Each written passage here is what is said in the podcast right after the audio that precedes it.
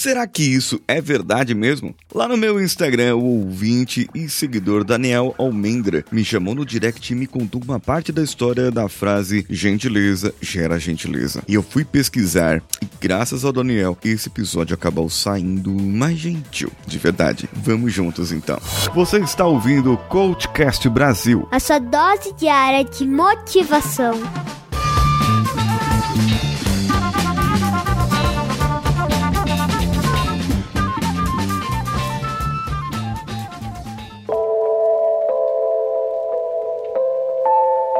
Me contou o Daniel aqui o seguinte.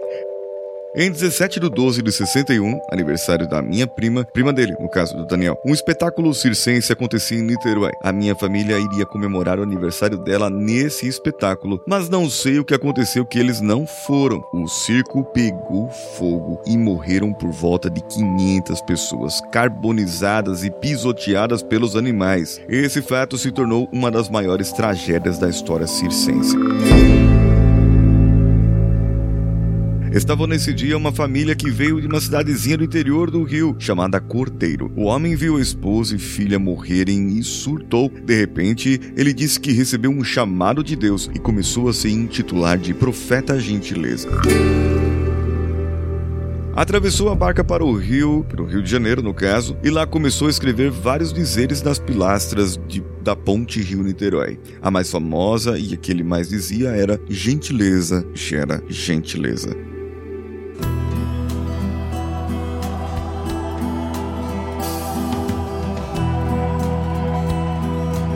Eu então fui pesquisar e descobri que o José da Trino, que era conhecido como Profeta Gentileza, era nascido em 11 de abril de 1917 em Cafelândia, distrito de Mirandópolis, uma cidade do interior lá de São Paulo. Ele foi um pregador urbano brasileiro e se tornou conhecido por fazer as inscrições peculiares nas pilastras do viaduto do gasômetro no Rio de Janeiro e se tornou uma espécie de personalidade ali daquela cidade. Gentileza gera gentileza é a sua frase mais conhecida. Segundo outras histórias, dizem que ele sempre teve algumas premonições e era conhecido como amansador dos burros, aquelas pessoas que não tinham conhecimento, não tinha esclarecimento. Ele tinha um comportamento atípico e sempre teve algum tipo de premonição sobre a sua missão na Terra. A sua família chegou a pensar que ele tinha algum tipo de loucura e que sofria alguma, alguma perturbação espiritual e chegou a procurar ajuda de curandeiros. Em 17 de dezembro de 61, no dia da tragédia, no Rio de Janeiro, foi uma das maiores fatalidades em todo o mundo circense. Morreram mais de 500 pessoas. E José acordou alegando ter ouvido vozes astrais, segundo suas próprias palavras, que o mandavam abandonar o mundo material e se dedicar apenas ao mundo espiritual. O profeta pegou um de seus caminhões e foi para o local do incêndio, onde hoje se encontra a Policlínica Militar de Niterói. Plantou um jardim, uma horta sobre as cinzas do circo em Niterói, local que um dia foi palco de tantas alegrias, mas também de muita tristeza.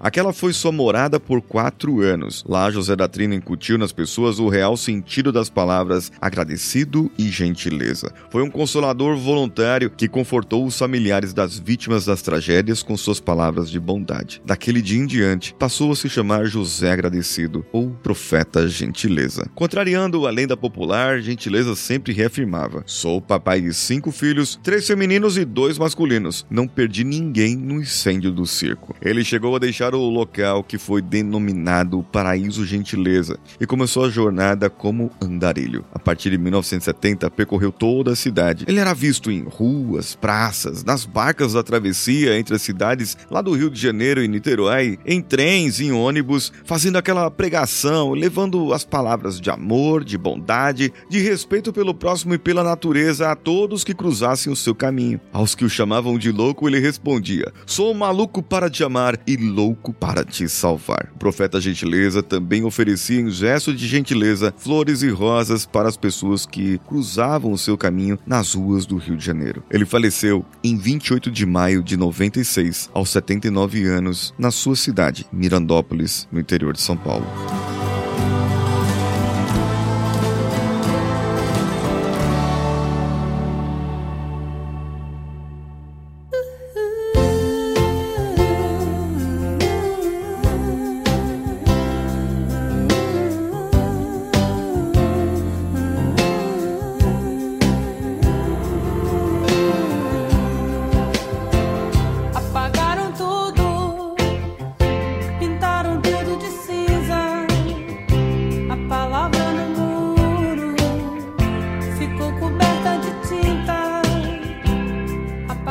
Decorrer dos anos, os murais, as pinturas, inscrições que ele tinha feito foram vandalizadas, a cidade pintou e depois tiveram um projeto para restauração. A partir de maio de 2000, a restauração das inscrições foi concluída e o patrimônio urbano carioca foi preservado. No final do ano 2000, foi publicado pela editora da Universidade Federal Fluminense o livro Brasil, Tempo de Gentileza. Autoria do professor Leonardo Gelman. A obra introduz o leitor no universo do profeta Gentileza através da sua trajetória, desde a sua estilização dos objetos, da sua caligrafia singular e de todos os 56 painéis criados por ele na cidade, além de trazer fatos relacionados ao projeto Rio com Gentileza e descrever as etapas do processo de restauração dos escritos. Bem, gentileza gera gentileza. E o que você pode hoje fazer com que as outras pessoas sejam mais gentis na sua vida? Faça uma gentileza. Dê carinho a alguém, dê uma flor para uma pessoa. E essa pessoa vai gerar a gentileza para outra pessoa. E assim faremos uma corrente de gentileza. Eu sou Paulinho Siqueira, gentilmente oferecendo a minha voz para que você ouça e aprenda mais sobre a vida de um herói brasileiro que até então para mim era desconhecido. Um abraço a todos e eu espero o seu comentário lá no meu Instagram, arroba Siqueira. E vamos juntos!